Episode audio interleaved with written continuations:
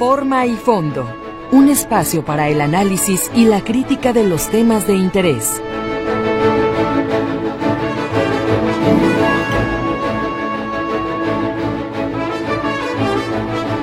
Amigos, muy buenos días. Qué gusto saludarlos este martes 27 de febrero desde la sintonía de Radio Metrópoli. Nos escuchamos en el 1150 de amplitud modulada, igual a través de www.notisistema.com. Espero que estén teniendo un excelente martes. Hoy, al menos en el trayecto que recorrí para llegar a las instalaciones de Radio Metrópoli, noté mucho más denso el tránsito vehicular. Si ustedes conducen mientras nos escuchan, vayan con calma. Seguramente hay más pues eh, sobre todo en los tramos donde hay tradicionalmente más demanda, más, más vehículos, seguramente el día de hoy, insisto, pues hay más tráfico. Así que con calma y nos amanecemos, vayan con cuidado mientras escuchen forma y fondo. Soy su servidor Jorge Octavio Navarro, o Jonás, como usted prefiera. Muchos temas que comentar, mi estimado Mario Muñoz, muy buenos días. ¿Qué onda, Jonás? Buenos días, buenos días al auditorio, que tengan un buen martes 27 eh, híjole, está la agenda cargada de, de, información, temas para analizar, pues evidentemente la visita que hicieron ayer el gobernador y el rector Ricardo Villanueva al Congreso del Estado para decirles, rapidito, el miércoles queremos esa reforma, déjense de... No la están haciendo de emoción. Eh, las, eh, ¿Quién cree que mandan aquí? Este... A ver, algún diputado que se ponga bravo. ¿Alguien brinca? Pero bueno, fíjese lo que son las cosas, porque creo que una un buen remate a este tema es el siguiente, que la administración de Enrique Alfaro, por una parte, puede ser la que más confrontó o, o se confrontó con la Universidad de Guadalajara, pero cuando leas los libros, pues más bien va a decir, no, fue la que autorizó el presupuesto constitucional para darle más dinero. Entonces aquí es como la pregunta de, ¿y usted, usted con qué se queda? con el borlote y el pleito o con el beneficio, porque a partir del 2025, si todo ocurre como ayer pactaron, eh, a partir de mañana se aprueba esto en el Congreso del Estado, pasa a los ayuntamientos, lo avalan la mitad más uno, y listo, reforma constitucional en Jalisco para que la Universidad de Guadalajara tenga, ¿cómo se maneja? Es, un porcentaje, ¿no? Siempre un incremento por encima de la inflación. Pues sí, digo, Mario, sería pues una regresión económica muy severa, esperemos que no nos toque verlo. Sí sucede, pero pues es la excepción, no la regla. Nunca ha reducido el presupuesto del Estado. Así es. Siempre año con año el presupuesto va incrementando, incrementando es un poco como la demografía, ¿no? Eh, digo, es una coincidencia, nada que ver las, las reglas que rigen la economía con el comportamiento del crecimiento humano, pero ha venido sucediendo. Eh, ningún año, desde que yo recuerdo, eh, tengo memoria de que el presupuesto haya reducido. No, ah, sí, ha habido la crisis del 2008. Aunque argumentan eso, ¿no? Que en ocasiones dicen, es que el presupuesto no creció con base a lo que se registró de inflación, por lo tanto decreció. Ah, bueno, eh, eh, ya son tecnicismos, pero siempre la cantidad incrementa. Entonces, eh, pues más que la cantidad, Mario, creo que el tema del presupuesto constitucional lo que te garantiza es la certeza. No tienes que estarlo discutiendo con nadie. Ni regateando, ¿no? No, pues bueno, eres, fíjate cómo también hay otro rasgo que va a quedar marcado en la historia, el presupuesto constitucional para el Poder Judicial que ya se aprobó. Otro. De aquí en adelante, no importa quién llegue al gobierno, o sea, ninguna variante de carácter político eh, o electoral va a modificar eso. Si tú eres el titular del Poder Judicial, pues en cuanto sale el presupuesto del, del Estado ya sabes cuánto te toca. Si eres el rector general de la universidad, en cuanto salga el presupuesto del Estado, sacas tu porcentaje y pues ya hablas con el Consejo General Universitario. Señores, esto es lo que hay para el año que entra a trabajar a lo mejor no te alcanza para todo lo que quisieras, pero ya no lo tienes que discutir con nadie. Esa es la gran diferencia, la certeza sobre el manejo de una cantidad específica. y el aumento sostenido de recursos, que eso es lo que privilegia a la Casa de Estudios. Pero bueno, mañana estarán sesionando en el Congreso. Ya desde la semana pasada eh, lo dejó entrever Quirino Velázquez, ¿no? Cuando lo entrevistamos, que nos comentó que, fíjate, se hubiera visto bien, se hubiera visto políticamente en timing fuerte en su declaración decir sí señores vamos a avalar el presupuesto constitucional de la UDG el próximo miércoles, sí o sí. Bueno, no lo sabía. ¿Eh? También, digo, yo creo que Ah, aprendí. no, le hubiera, le hubiera tumbado la agenda al gobernador, ¿verdad? Como- como Le hubiera dicho, ¿qué dijiste? ¿Y tú quién eres? Pues Eh, nada, casi nada, ¿verdad? El coordinador de la Junta de Coordinación Política. Pero, Mario, hay un elemento adicional que me parece importante. Digo, eh, siempre llevamos, digamos, la agenda de la vida pública y de la vida política. Este paréntesis se logra, este, el del presupuesto constitucional, el de haber considerado un principio como este, que jamás se abordó. Si tú haces ejercicio de memoria, jamás se habló de eso en la universidad ¿De qué? de un presupuesto constitucional. No era tema de discusión. Se discutían, No, pues, eso, lo, que, lo cual habla que fue iniciativa. Ah, no, pero, era, el- el- el- la discusión siempre era el monto anual pero ayer no dijo Alfaro que se lo propuso Villanueva. ¿O fue una iniciativa de Alfaro? de Alfaro. O sea, para decirles, para que se me, Para que vean. para que guarden silencio y no me estén criticando, ahí les va su presupuesto constitucional. Pero el punto es este, y hay que recordarlo. Y queda nada más como una anotación al margen. Son de estas cuestiones que a los que nos gusta hacer ejercicio de memoria y revisar las trayectorias. Esto no hubiera podido suceder sin la ausencia permanente de Raúl Padilla, sin la muerte de Raúl Padilla. Sí, si no hubiera fallecido, esto no eh, esto no existiría. estaríamos hablando de un nuevo capítulo en la historia de desencuentros Ahorita- entre la universidad y el gobierno. Irán, pleito número 587. Así es. Adelante. Pero bueno, ¿usted qué opina? Al final de cuentas, si se sostiene el incremento que están prometiendo en los ingresos a las licenciaturas, creo que vienen vienen este buenas noticias para la Universidad de Guadalajara, ¿no? Pues eh, precisamente están en ese, me parece que están en ese cambio de página, cambio de etapa y pues tendrán que asumirlo como corresponde. Ciertamente la universidad tiene gran oportunidad de crecimiento en términos académicos, en términos de capacitación, eh, de lo que significa para, para la juventud y para la sociedad tener esta institución.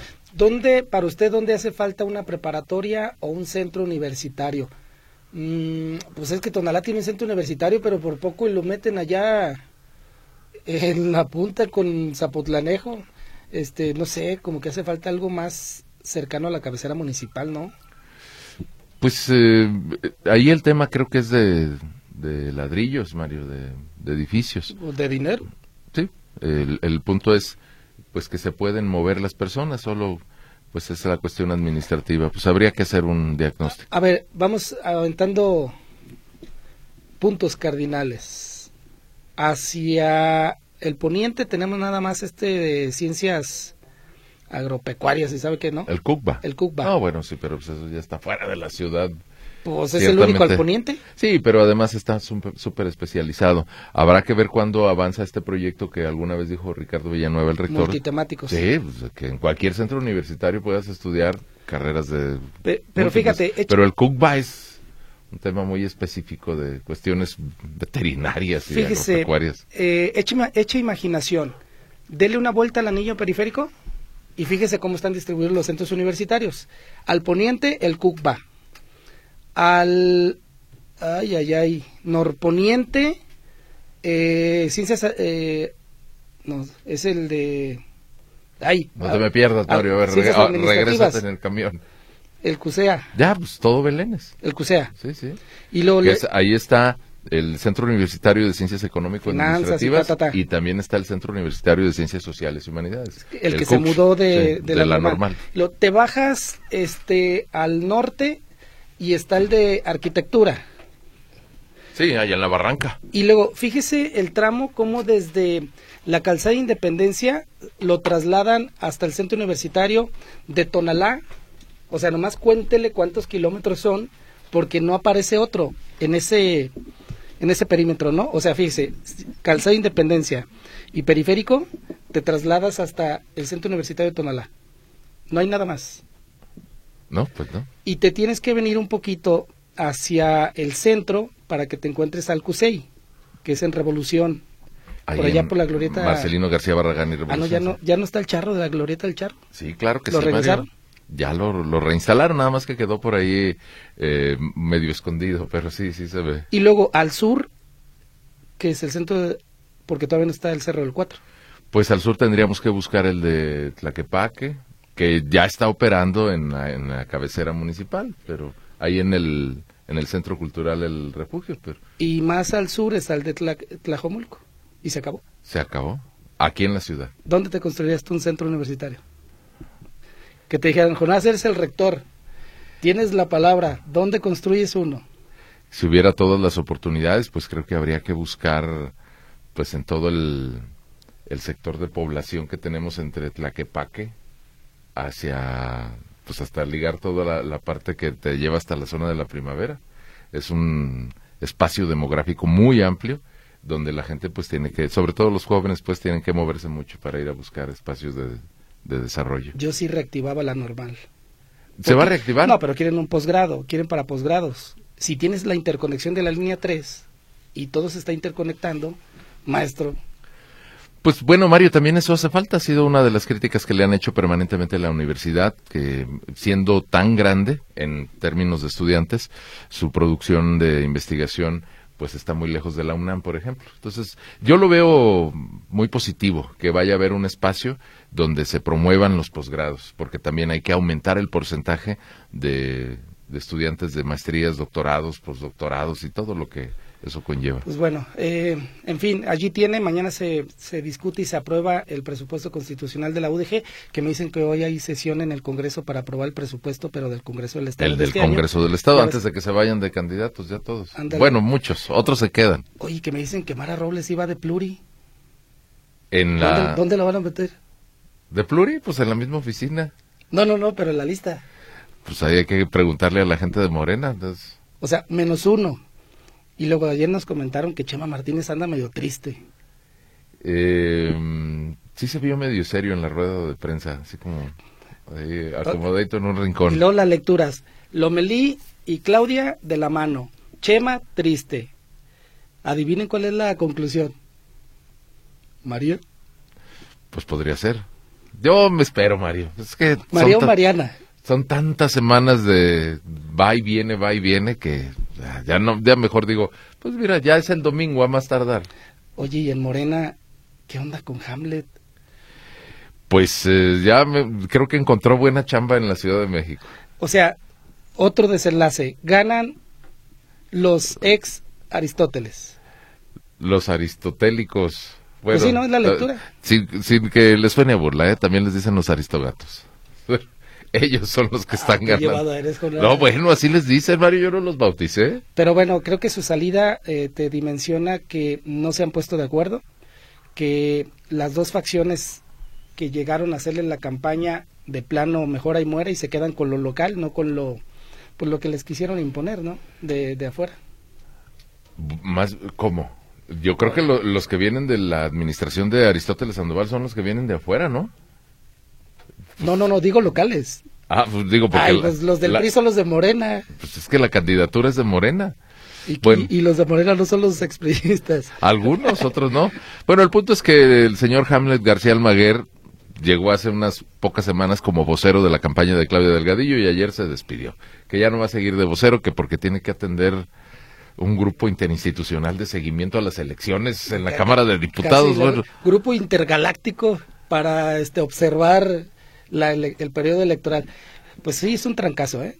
Porque sí, lo que sabe cada quien, el cuate sí tuvo un ascenso importante en, en la política. Evidentemente es un cuate bien, que argumenta bien, por lo menos en las discusiones legislativas, pero creo que en esta ocasión debe traer un poquito de depresión. Pues ciertamente el proyecto local ya no es suyo. Tendrá que buscar espacios a nivel nacional. Y tampoco le tocó una pluri. Ni siquiera. ni una de mayoría. Eh, hasta donde entiendo y a reserva de corroborarlo, Mario, va de suplente eh, con un priista, bueno, expriista, que ahora está en Morena, de por allá del norte del país. Le habrán dicho, no, mi amigo, pues andabas apoyando a Marcelo Ebrard. Pues seguramente. Te quedaste Todo pesa.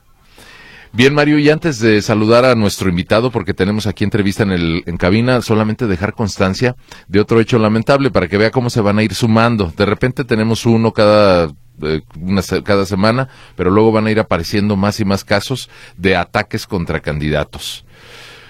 Un sujeto a bordo de una motocicleta se a balazos a Armando Pérez Luna, precandidato del PAN a la presidencia municipal de Marabatío en Michoacán. Y también hubo un ataque contra un exalcalde de Taxco, Guerrero, el día de ayer, nada más que él sí la libró y que pretende otra vez ser candidato a la presidencia municipal de Taxco. Pues sigue la violencia contra los candidatos. Armando Pérez Luna murió, es el, el, candidato a la alcaldía de Marabatío en Michoacán, es el segundo de Marabatío que muere abatido por un crimen pues seguramente está detrás del crimen organizado, nada más para que quede constancia. Armando Pérez Luna era líder transportista por allá en Michoacán. El tema de la violencia en las elecciones, luego nos dicen que ya todo está garantizado para que las elecciones se realicen en santa paz, pero luego hacemos cuentas de cuántos van. Esta mañana nos visita y le agradecemos que esté aquí con nosotros el secretario general de la sección 47. Ya le iba a quitar 30 puntos, ha de dispensar. La sección 47 del CENTE, Sindicato Nacional de Trabajadores de la Educación, Iris González. ¿Cómo está, secretario? Bienvenido. Muy bien, muchas gracias, eh, Mario, Jonás y a todo tu auditorio por recibirme el día de hoy aquí. Oiga, antes de entrar en materia de los temas que se abordaron, déjeme decirle que recibí muchísimos comentarios, me encontré con profesores.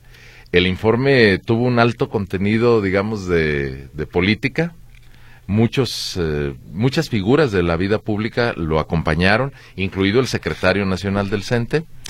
Y además algunas maestras me decían que a diferencia de lo que pasaba en, en el, digamos, en el ejercicio de la anterior administración, se nota como más profesionalismo. Pues ¿qué contrató gente, secretario, para... no, o son los mismos profes. Es que el modelo cambió desde que la elección es distinta. La elección te genera una expectativa alta y obviamente un altísimo compromiso para cumplir los compañeros. Y no les puedo negar que no se puede dar un resultado si no tienes el apoyo de muchas instituciones para replantear lo que tenemos que hacer a nivel... Pues tú sabes que el sindicato se dedica a dos cosas, defender los derechos de los trabajadores, que esa es la parte fundamental de cualquier sindicato, y defender la escuela pública, que es nuestra materia de trabajo. Para lograrlo necesitas un trabajo interinstitucional, no lo puedes hacer aislado. Entonces, hoy creo que este evento, por supuesto que lo que nos fortaleció muchísimo fue que venía nuestro dirigente nacional, el maestro Alfonso Cepeda Salas, nos fortaleció muchísimo que fuera el gobernador, pero si te fijas es un trabajo de equipo lo que tenemos que construir hacia adelante. No hay forma de, replantear los temas que, hace unas semanas me tocó aquí platicar con ustedes si no tienes una agenda también pública, una agenda política, porque al final muchas de las cosas que se definen para nosotros, para los trabajadores, están en la ley de educación, que se define por políticos, y están en el gobierno del Estado y el gobierno federal. O sea, por donde lo vean, somos una institución política que tenemos que empujar la agenda del magisterio.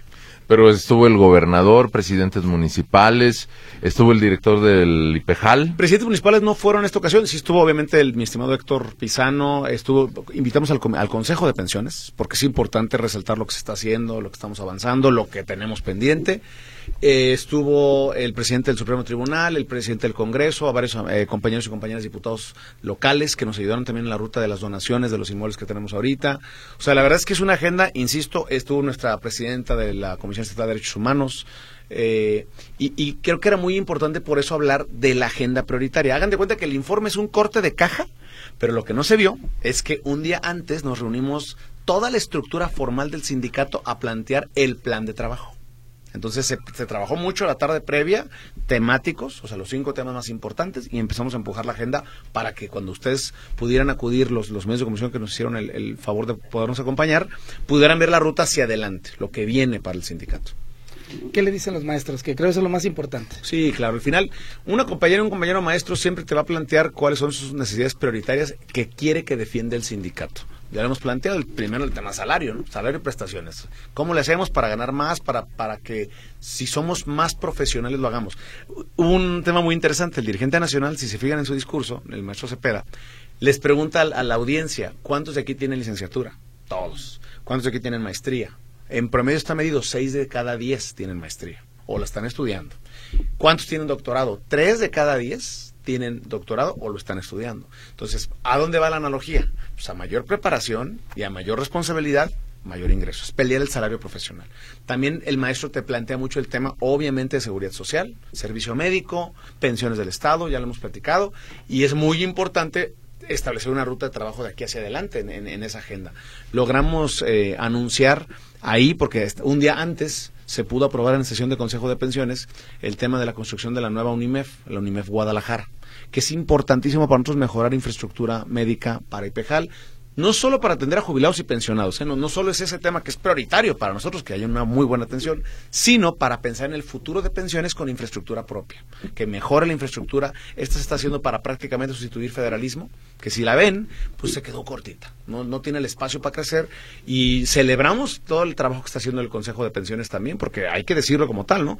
Hay mucho que hacer para mejorar, no tener que depender tanto de las subrogaciones y mejorar la capacidad de atención de la gente y obviamente eso impacta a los activos, porque tú quieres ver un mejor instituto para cuando te jubiles y que se genere un mejor uso del dinero específicamente para que en vez de gastar tanto en subrogaciones, eh, eh, bajo el modelo actual, que se tiene que gastar, es buscar cómo tengas infraestructura propia hacia adelante. Nuestra meta es que el año que viene, este año a la UNIME Guadalajara, pero el año que viene hay que empujar un hospital de especialidades. O sea, eso es lo que los profes te dicen, oye maestro, pues necesitamos mejorar el servicio. Si estás en activo el IMSS también, que es quien nos da el servicio a los trabajadores del al servicio del Estado de Jalisco.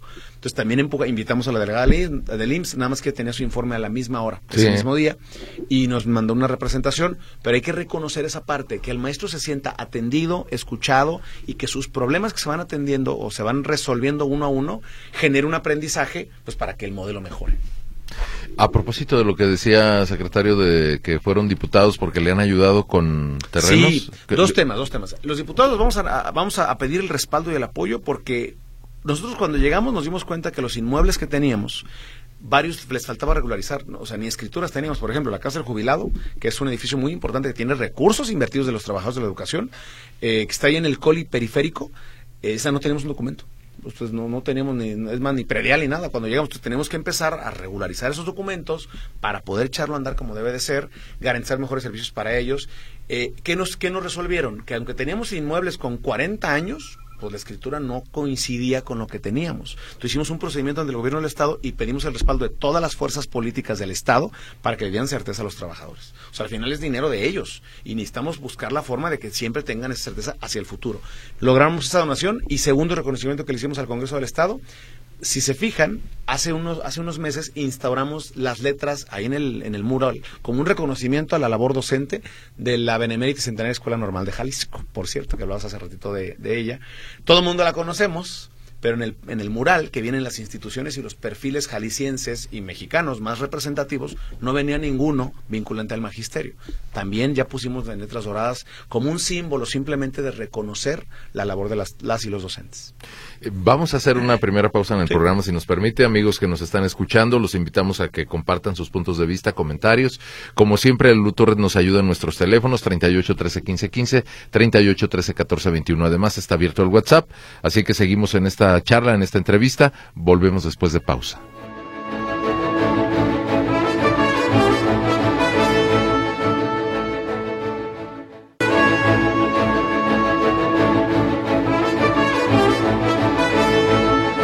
Bien, estamos de regreso aquí en Forma y Fondo, charlando con el secretario general de la sección 47 del CENTE, Ilich González Contreras. Secretario, eh, comentábamos ahorita en el corte, los proyectos que vienen, Sé que es una cartera amplia, vamos revisándolo, sobre todo para conocimiento de nuestros radioyentes, que entre nuestros radioescuchas hay muchos maestros, de eso tengo constancia. Claro, claro, claro, De hecho, nosotros, mira, estamos planteando, en la agenda que se planteó hoy es, ¿qué temas son los más importantes que tenemos que empujar de ahí hacia adelante?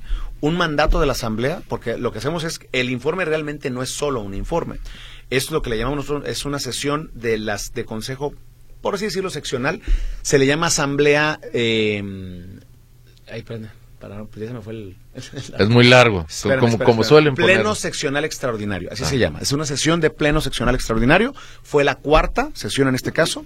Y el pleno seccional lo que implica entonces es que todos se pongan de acuerdo y vean hacia dónde vamos a construir. En temáticas tan importantes como la certeza laboral en temáticas tan importantes como seguridad social, servicios, etcétera. Bueno, los proyectos grandes que tenemos hacia adelante, uno que fue mandato de la Asamblea, fue el primero que es el de generar un sistema de ahorro propio. Construir un modelo que te permita que entre trabajadores busquemos un esquema de préstamos, o sea, un esquema de préstamos donde los intereses que nos cobremos entre nosotros se regrese entre nosotros. Eso va a facilitar que el compañero tenga mejores condiciones. No es nada nuevo. Ya hay instituciones que tienen años con, con cajas de ahorro, con sistemas de ahorro, pero nosotros creemos que es el momento adecuado para hacer uno, un especial para nosotros también, que nos permita garantizar una mejor condición, sobre todo formativa, ¿eh? del tema del ahorro de los trabajadores. También se estableció el tema de una mesa de trabajo para pensiones del Estado, que tiene que ver con hacer un gran proyecto de los imponderables que vamos a defender, el defensa del, derecho a la vivienda, el tema de la mejora en la infraestructura, obviamente, el tema de, de garantizar los servicios hacia adelante, el reto que tenemos en pensiones es llegar al 2039. Ya lo habíamos comentado. Hoy se ha avanzado, ha habido grandes avances, tenemos que reconocerlo, pero hay que pensar que mucho tiene que estar ya en la ley en cuidar este tema que les decía, las reglas bajo las cuales ya no puedes permitir que un trabajador que aportó muy poco durante la mayoría de su vida laboral, después agarre un cargo público y con ese se vaya, este, cuando pues, de alguna manera no puedes generar desfalco operativo, aunque la ley hoy lo permite, lo entendemos, pero hay que hacer esos ajustes en la ley también, ¿no? O sea, las pensiones doradas, es de lo que está hablando. Sí, las pero las pensiones doradas cuando no son justificadas por un crecimiento natural profesional y una aportación subsecuente. Cuando es porque tú aportaste toda tu vida laboral un monto importante, pues es todo tu, estás en tu derecho, ¿no? Pero cuando aportaste muy poco y luego te la quieres llevar, pues sinceramente tenemos que cambiarlo. Otro tema importantísimo es la regionalización, hacer sedes regionales para que facilite los servicios a los compañeros. Es una demanda muy importante de lo foráneo. Hoy tenemos ya cinco terrenos que estamos avanzando en, la construcción de ellos para empezar a hacer todos los proyectos. Ya hay un proyecto establecido, pero cada terreno va a tener sus propias condiciones. Queremos que la gente se apropie de ese esquema. Tener servicios básicos como atención, oficinas, obviamente el tema cultural, el tema deportivo, un esquema que permita que te ahorres lana, tiempo y obviamente el esfuerzo que implica venir a zona metropolitana si estás en Vallarta o si estás en el norte del estado, ¿no? ¿Y, dónde son esos? Eh, hasta este momento llevamos grandes avances. Tenemos Agualulco, Etzatlán, Tlajomulco de Zúñiga, tenemos Chapala y Autlán. No está limitado a que, porque obviamente hoy les voy a ser muy franco, lo dijimos en la mesa, hoy no tenemos los recursos para echarlo a andar. Arranca la gestión, pero ya tenemos la certeza jurídica del espacio, que esa es la clave. Porque si no, ¿para qué, para qué gestionamos si al final pues, no tenemos la certeza del espacio? ¿no? Que es un tema, por eso empezamos con la donación de lo nuestro. Un tema importantísimo para los compañeros es el crecimiento profesional. Defender los cambios que se tienen que hacer en la UCICAM, que es un tema que estamos ya construyendo, una mesa de trabajo que se estableció de muchos temas con la Secretaría de Educación Jalisco, con el Secretario de Educación Juan Carlos Flores Miramontes y todo el equipo de ellos. Hoy es trabajo de equipo, ¿eh? no hay otra forma de hacerlo y hay cosas que corregir para que el que es docente pueda crecer de mejor forma. Nuestro dirigente nacional incluso lo dijo. O se corrigen los temas de la ley de UCICAM o vamos a abrogar la ley porque no puede ser que sigamos generando esta esta idea de que el compañero que más se prepara y que hace su examen y que te demuestra en el aula lo que está haciendo, no tenga el, derecho al incremento como debe de ser. Ya sea que quiera dedicarse toda su vida a maestro o maestra, pero hacer la promoción horizontal, que es lo que se le llama ahorita, que es me quedo en mi función pero gano hasta 30% más, o ya sea que yo quiera aspirar a ser director o supervisor o jefe de sector. O sea, esta es como la agenda temática que vamos a empujar y vamos a crear un centro de formación para que el compañero tenga más habilidades. Puede estudiar una maestría, un doctorado, prepararse en la parte académica, y el centro de formación también va a dar formación política, sindical, para que seamos mejores gestores en la función sindical. Si resumimos, son los grandes proyectos que tenemos hacia adelante. ¿Como para cuándo, perdón Mario, como para cuándo está lo de la promoción horizontal con los cambios de UCICAM? Porque si Alfonso Cepeda les dice, si no la modificamos se abroga, digo... Ahí te va porque lo dice eso él ahorita, porque acuérdate que ahorita ya arrancó la mesa de negociación nacional con la Secretaría de Educación Pública. Esa respuesta a todo lo que se negocia se resuelve el 15 de mayo. El 15 de mayo se anuncia cómo fueron las mesas de trabajo, el tema salarial, el tema asistencial, todos los pendientes que tenemos. Ahí, él lo está empujando en este momento porque obviamente se requiere un fortalecimiento político. Ya incluso el CENTE logró que hubiera una modificación a la ley que pasó por la Cámara de Diputados Federal, pero está atorada en el Senado. Entonces dice, a ver, si no, si no se va a escuchar toda la visión amplia que requiere que la gente tenga certeza en todas las etapas del proceso de crecimiento profesional, entonces vamos a tener que empujar otra estrategia. Un tema que seguramente usted tiene conocimiento, pero primero denos contexto. ¿Cuántos maestros están en aula en el sindicato? No, pues es que ahora ya no hay comisiones sindicales. Ahora todos los... O sea, acuérdate que desde hace varios años que se reforma la ley, ya no hay comisiones sindicales como tal. Ese es el problema. Si ustedes van al CENTE, a la sección 47 o a la... O incluso yo, yo les diría que hasta la 16, vayan en la noche para que vean cómo pum, se prenden todas las oficinas y muchísima gente va contra turno. Eso es un reto que tenemos, ¿eh? porque somos la única institución gremial que después de, de esta fama que se creó de las de las comisiones sindicales y que seguramente en, algunos lugares y en su época se habrá dado mal uso, pero se fueron al otro extremo. al que hoy no haya comisiones sindicales. No, pero le preguntaba cuántos maestros hay en total en aula. No por eso, pero tú me dijiste por el tema de, lo- de- de la gente que trabaja en el sindicato, ¿no? Sí, digamos, ¿a cuántos maestros representa? Ah, ya te entendí, perdón. Yo creí que era un tema de comisiones sindicales. Hoy representamos a poco más, casi 34 mil trabajadores en activo. Los que están en activo, esos pueden ser docentes o personal de apoyo. Hay que decirlo con franqueza. Y tenemos más o menos mil compañeras femeninas jubiladas, poco menos de mil, y tenemos 21 mil, más de 21 mil compañeros jubilados y pensionados. Por eso nuestro universo llega más o menos a 56 mil trabajadores. Pero el tema de los que están en activo, que los que están en, en aula, es lo que habíamos comentado, son compañeros que por su diversidad de funciones, por ejemplo, los de secundaria, puede ser un compañero que no tenga una jornada completa, que tenga cuatro horas, ocho horas, diez horas, doce horas en una secundaria, y ya es un compañero que cuenta por tal por su plaza. Habrá algunos que tengan incluso hasta menos carga horaria, y hay otros que tienen plaza completa de jornada, matutina o vespertina. ¿Y esos están repartidos en cuántos planteles? Nosotros a nivel estatal, eh, lo ha dicho muchas ocasiones, son 13 mil planteles entre todo el sistema educativo. En el sistema estatal estamos acercándonos casi, bueno, casi a 5 mil planteles, en el caso de los que somos de la 47. Porque casi siempre hay más trabajadores federalizados que trabajadores estatales en todo el país. Así funciona cada estado. Con base en las reuniones, ¿cuántos directores y cuántos maestros hacen falta que tienen que cubrirlos esos espacios entre los mismos maestros y si hay un problema? Nosotros, haz cuenta que tenemos contabilizado es- este esquema que hemos dicho de, las plazas que tendríamos que generarles recurso o descongelarlas, se le llaman plazas congeladas también, o, o faltantes de recurso. Tenemos detectadas poco más de 4.500 plazas. Esas 4.500 plazas, te vas a dar cuenta que en su mayoría son personal de apoyo y asistencia a la educación. Casi te diría que la mitad son personal de, le llamamos auxiliares de servicios y mantenimiento, se les conoce popularmente como intendentes, pero realmente son, son es- esa es la plaza, auxiliares de servicios y mantenimiento, y ellos son los más, los que tienen, tenemos más faltantes. Pero también puedes encontrar en algunas escuelas que falta un director, o que falta un subdirector si es una secundaria, o que tienes encargados de la dirección. Hoy acuérdate que todo el sistema educativo funciona bajo un esquema de reglas, que le llaman RAM, que es la relación alumno-maestro, y es un límite numérico que te ponen para poder establecer el tema de validación de una plaza. Nosotros que estamos peleando, pues que no importa si el compañero, si un niño es una comunidad muy alejada, tiene derecho a tener directivo, tiene derecho a tener completa su estructura ocupacional, así se le llama al, plantel, pues porque al final el servicio se requiere. Es una lucha de muchos años, tenemos una mesa de trabajo en este momento, eh, activa, con el gobierno del Estado, para ir de manera multianual y gradual, ir descongelando y, y regularizando este tema. Si bien se reconoce que se han basificado ordinariamente, lo dijo el gobernador, se han basificado 55 mil compañeros, son las basificaciones ordinarias. Quiere decir, quien se jubila es sustituido por un compañero o una compañera. Y ese compañero se le basifica.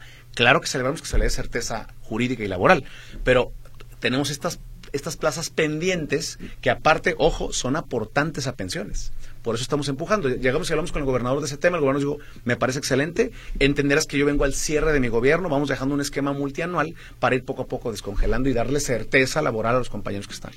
Pero hay una cifra precisa de, por ejemplo, decir, a ver, hay faltan mil maestros y mil directivos que llegó a ocurrir hace como Sí, dos Lo administraciones. que, lo que pasa es que estos 4.500 que te comento, que son un- el número que tenemos globalizado, obedece también a, acuérdate que el sistema educativo es muy cambiante, o sea, es, es, es tan complejo que cada 15 días hay movimientos. Puede alguien jubilarse, alguien llega interino, Entra. una escuela va, se va moviendo, entonces va a depender mucho de la región y del plantel educativo. ¿Qué estamos empujando también? Tenemos algún, detectados algunos compañeros interinos que tienen ya años trabajando como interinos, que son los que vamos a priorizar para basificarlos a ellos. Son compañeros que sí están en el aula, que sí están dando el servicio, pero les falta su documento de base. Entonces estamos ya en la mesa de trabajo también para ese tema. Si yo te resumo cuántos hay, la mitad de esos que tenemos pendientes en el estado de Jalisco, en, específicamente en la sección 47, son en su mayoría personal de apoyo. Y ya después ahí vamos a tener un personal directivo, que serán menos, pero que son muy importantes también que tengan presencia en esos planteles. Déjeme preguntarle ahora por el tema de, de los maestros que ya se jubilaron y con base en una pregunta que nos está compartiendo la maestra Manuela. No nos pone su apellido, le mandamos saludos. Dice, maestro, buenos días. ¿Qué ha pasado con el aumento anual para los jubilados? ¿De cuánto será y a partir de Buenísimo, cuándo? buenísimo tema. Nosotros desde el mes de diciembre, desde el año pasado, que llegamos, es parte del informe, peleamos que, acuérdense que la ley de pensiones desde el 2017 deja de establecer un marco legal clarito que era 1% arriba de la inflación. Ese era el incremento para jubilados y pensionados. Así se dejó la ley de 2009 para acá. En 2017 se acaba y arranca un esquema de negociación.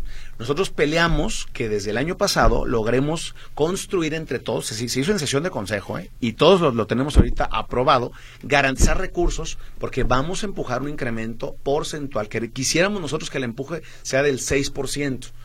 Ese es el empuje que estamos buscando. En marzo se negocia, cada mes de marzo, a la sesión de finales de marzo es cuando se negocia el incremento y se paga retroactivo enero. Con el, con el objetivo de hacerlo. ¿Dónde está la molestia? Que por muchos años, este esquema también de las plazas VIP y el tema de encontrar un modelo justo para este incremento, pues dejó en un esquema de negociación interno. Por muchos años se pagaron 300 pesos, 350 pesos. Eh, antes de que llegáramos fueron 500 pesos. Cuando llegamos a finales del año antepasado, en la primera negociación fueron de 600 pesos generalizado. Claro que 600 pesos no te va a resolver el tema, ¿no? Entonces queremos un incremento muy importante para este año, porque tenemos que sentar un precedente en vísperas de lo que sea que se negocie adelante, si se reforma o no pensiones, que los jubilados no pierdan el poder adquisitivo de su ingreso. Y créeme que ya metimos, están las sesiones de consejo, no, hemos faltado ninguna, y estamos empujando en equipo. Yo te diría que ahí le toca mucho a Leo, que es el responsable de los sindicatos eh, federalizados, bueno, más bien de la Federación de Sindicatos Estatales mayoritaria, y nosotros, pero en compañeros demás consejeros, la necesidad de empujar un incremento muy importante. Vamos a pelear por el incremento del 6% nosotros este año. ¿Qué representa cuánto en pesos? Lo que pasa es que el año, obviamente, pues cada punto porcentual, el incremento del año pasado fueron, no, no, te quiero, no me quiero equivocar con el dato, pero eran poco más de 130 millones de pesos lo que representaba. Para el número de trabajadores que tenemos, obviamente buscas un esquema en el cual sea justo. ¿Qué sucedía antes? Pues los que más ganan los VIP, pues obviamente el incremento porcentual pues es un trancazo. El que menos gana, en estos esquemas generalizados con un monto fijo de 500, 600 pesos, el que menos gana a lo mejor, porcentualmente mejor le va. Pero creemos que lo que debemos de pelear es un esquema porcentual de manera prioritaria. Y si no va a ser porcentual, si de veras quieres darle más a los que menos ganan, pues tiene que ser muy alto para que de verdad la gente pueda tener ese esquema. Yo creo que el incremento que se está presupuestando en esta ocasión contempla el 6% que en lana yo no creo que rebase, discúlpeme, no quiero equivocarme con el dato, prefiero conseguírtelo bien, no quiero que no creo que rebase los 280 millones de pesos. O sea, sí, entendemos que no es poco dinero, pero al final es dinero a los trabajadores también. Entre 34 mil. Eh, jubilados tenemos cerca de 41 mil. 41 mil. Solo del magisterio son 21 mil. Solo del magisterio. Pero, pero son, o sea, hay más jubilados, obviamente, de otros sostenidos. Bueno, a la maestra Manuela que se comunicó, hay que esperar hasta finales de marzo, maestra. Sí, estamos luchando, diga a la maestra que tenga tranquilidad, maestra, vamos a luchar porque hay un incremento sustancial para este año. Bueno, aprovechando también que están preguntándole y que se dirigen con usted, secretario, Jonathan Hernández, él quiere participar por una vacante de intendencia, y de eso Digo, ¿hay concursos? O, No, de hecho, uno de los temas de las mesas de trabajo importantes para personal de apoyo es la construcción de carrera administrativa, que es cómo ingresas y cómo creces. Normalmente todas las plazas docentes, es clarito, es por examen tú quieres ser profe, maestra, maestro, tienes que hacer examen. Y entonces puedes ser maestro de preescolar, primaria, secundaria o incluso el nivel superior, pero es con este esquema, ¿no? Ahora, si tú tienes plaza de personal de apoyo, tienes que cubrir el perfil y hay varias maneras de hacerlo. Hay muchas escuelas que cuando alguien se jubila de manera interina pueden proponer que seas, en efecto, intendente. Pero la plaza como tal arrancas interino. Ya en el esquema de basificación, el modelo existente tiene que ver con lo que la ley hoy dice, que varias plazas de esas, se, en vez de generar un concurso, desde 2013 para acá, se elimina el escalafón y hoy hay un esquema de negociación entre la Secretaría y el sindicato. Y nosotros buscamos mucho que los compañeros tengan el derecho a la movilidad, a que se muevan y con los remanentes que quedan, si hay compañeros, por ejemplo, que hoy, que hoy están echándonos la mano en el CENTE, específicamente en el CENTE, que dicen, maestro, yo he cubierto tantos interinatos, ayúdeme a basificarnos. Y por supuesto que las plazas que le toquen al sindicato, con mucho gusto empujamos para que se le haga justicia a mucha gente que lleva años y que no se le había resuelto. Eh, casi tenemos que hacer una pausa, secretario. Nada más me gustaría retomar un poco de los terrenos que están adquiriendo. Eh, digo, la mayoría son cercanos, con excepción del de Autlán. Si se construyen ahí nuevas sedes del sindicato, no van a sustituir las labores que se realizan en San Juan de Ulúa. No, no, no, claro. Son, sedes compactas, son sedes, obviamente, San Juan de Ulúa es un espacio muy, muy grande, son, es un espacio de centralización de operación. Pensemos en lo que pasa con la Secretaría de Educación Jalisco y las DERCES. Las DERCES son un esquema de desarrollo regional de la parte educativa en los municipios, pero específicamente esto es para fortalecer el vínculo sindical también. O sea, es la parte de profesionalización, cursos, talleres, capacitación y además servicios básicos. Entonces, la idea es que en vez de que yo tenga que estar viniendo a Guadalajara a resolver algo tan elemental como un préstamo, una licencia, pues si yo puedo resolverlo en una sede propia, que me queda en un municipio cercano, es más fácil operarlo. Ya está pasando en muchas partes del país, o sea, ahí no estamos inventando el hilo negro. Lo que pasa es que es un tema de planeación a mediano y largo plazo y generar un esquema de gestión de recursos. Y la verdad es que hoy agradecemos mucho esa parte del Comité Ejecutivo Nacional. Nos están ayudando hoy para remodelar la sede principal, que es lo prioritario, ya le tocaba, ya hacía muchos años que no se le metía, y hoy vamos a gestionar con diversos entes cómo le hacemos para construir nuestras sedes sindicales foráneas. Bien, hacemos esta pausa, seguimos aquí en Forma y Fondo, volvemos, gracias a todos los que se están comunicando. Aquí Mario Muñoz ya tiene un paquete de llamadas, enseguida lo atendemos.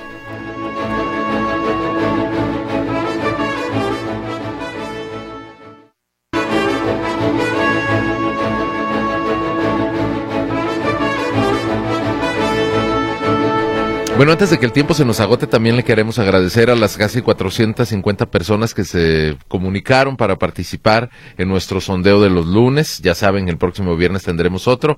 Ayer esto les decíamos en nuestras cuentas de la red social X.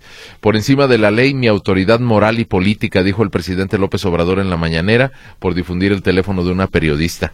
¿El presidente parece dictador o solo se defiende? Les preguntamos, con dos opciones de respuesta. ¿Se defiende de ataques? Es actitud dictatorial. El 86% de quienes votaron consideran que es una actitud dictatorial del presidente López Obrador. Se defiende de ataques el 14%. Digo, estoy redondeando las cifras, hay por ahí alguna fracción, un decimal, pero pues 86-14. A ver si Jesús Ramírez, que por cierto no se va a ir de candidato a diputado plurinominal, se va a quedar. No ganan ni en su colonia ese cuate. Pero pluri, a gusto, papá.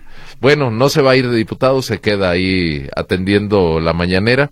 Es- Pues a ver si se la pasa al presidente. ¿Sería como el florero mayor? No, yo creo que él sí trae presión fuerte, Mario.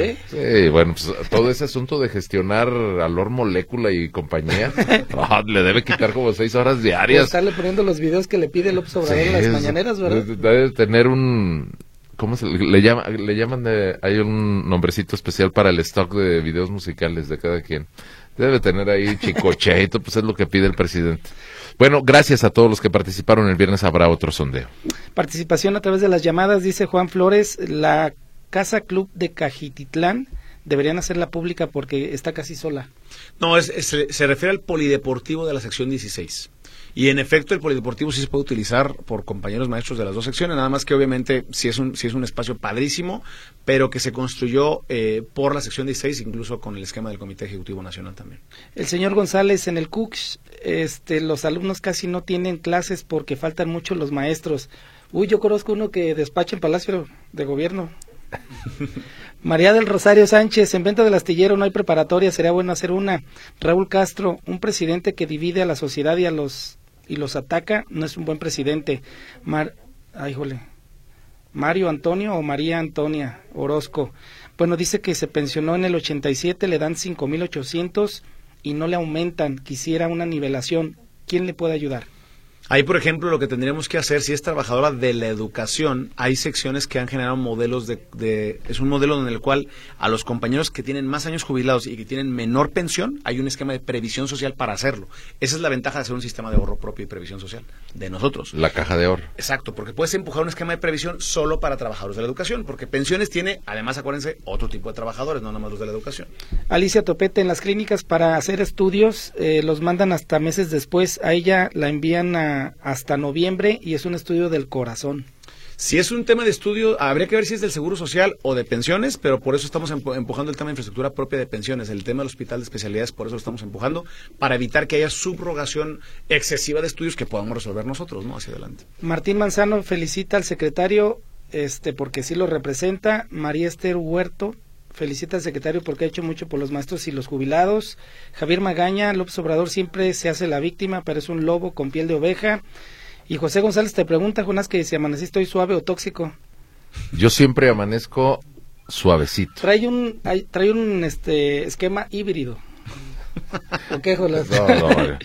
Eh, El que no toma café eres tú, Mario. Yo- yo estoy- Bueno, ah, por aquí se comunica la maestra Rosa, nos dice que es jubilada y hace, plantea una queja, dice que a, espaldas de la primaria urbana 126, Carmen Cerdán, los intendentes no barren ni podan la maleza, en es el espacio posterior de la escuela y siempre está muy sucio. Y comenta que los incrementos anuales se han visto notablemente mermados durante seis años, la inflación ha sido la peor y que qué se puede hacer. Bueno, ya nos decía usted cuáles son los esfuerzos que se están planteando. Sí, ahorita el año pasado se logró un incremento histórico para personal de apoyo de prácticamente el 30%, pero entre en los últimos dos años es el 70% del incremento de los que menos ganaban para llegar arriba de los 16 mil pesos. Y este año vamos a empujar el despegue salarial docente para tratar de ir compensando esto que decíamos del salario profesional, ¿no? Eh, yo le quiero preguntar porque nos quedan escasos dos minutos. ¿Qué le dice Alfonso Cepeda?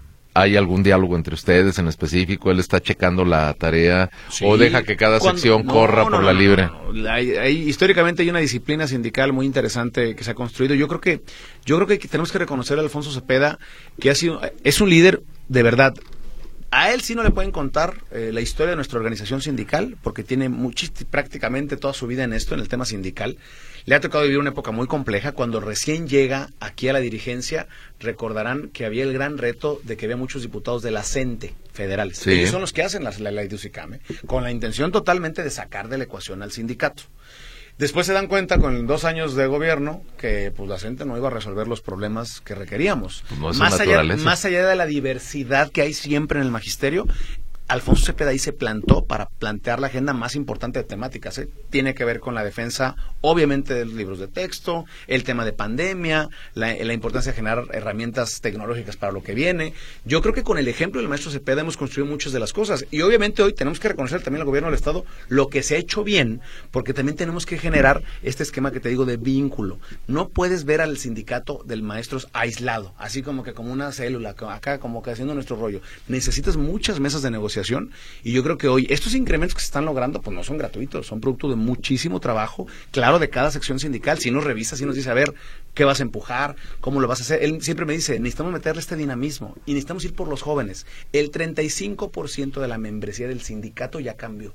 Ya llegó gente nueva que llegan sin identidad sindical, sin, ni siquiera saben, a lo mejor en muchos de los casos, cuáles son sus prestaciones, qué, qué se ganaron, pues, cómo está compuesto su talón de cheque, porque son historias sindicales de muchos años. Entonces creo que hoy el dirigente que tenemos, por eso lo reconocemos y agradecemos que haya venido, porque al final sí es un dirigente metido en la agenda sindical y en la agenda educativa, ¿no? que es la parte que nos toca.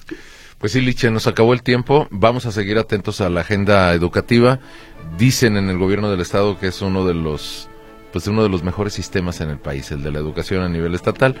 Ya luego lo discutiremos a ver qué opina. Con muchísimo gusto. hay, que, hay que reconocer que sí hay muchas cosas que están pasando en Jalisco que no están pasando en el resto del país, pero podemos hacer una mesa específicamente para eso. Yo creo que el modelo Recrea y la nueva escuela mexicana son muy compatibles ahorita, pero no por eso vamos a dejar de empujar pues, todos los temas que tenemos que empujar como organización gremial. Creo que esa es una parte importante de trabajo en equipo que tenemos que hacer.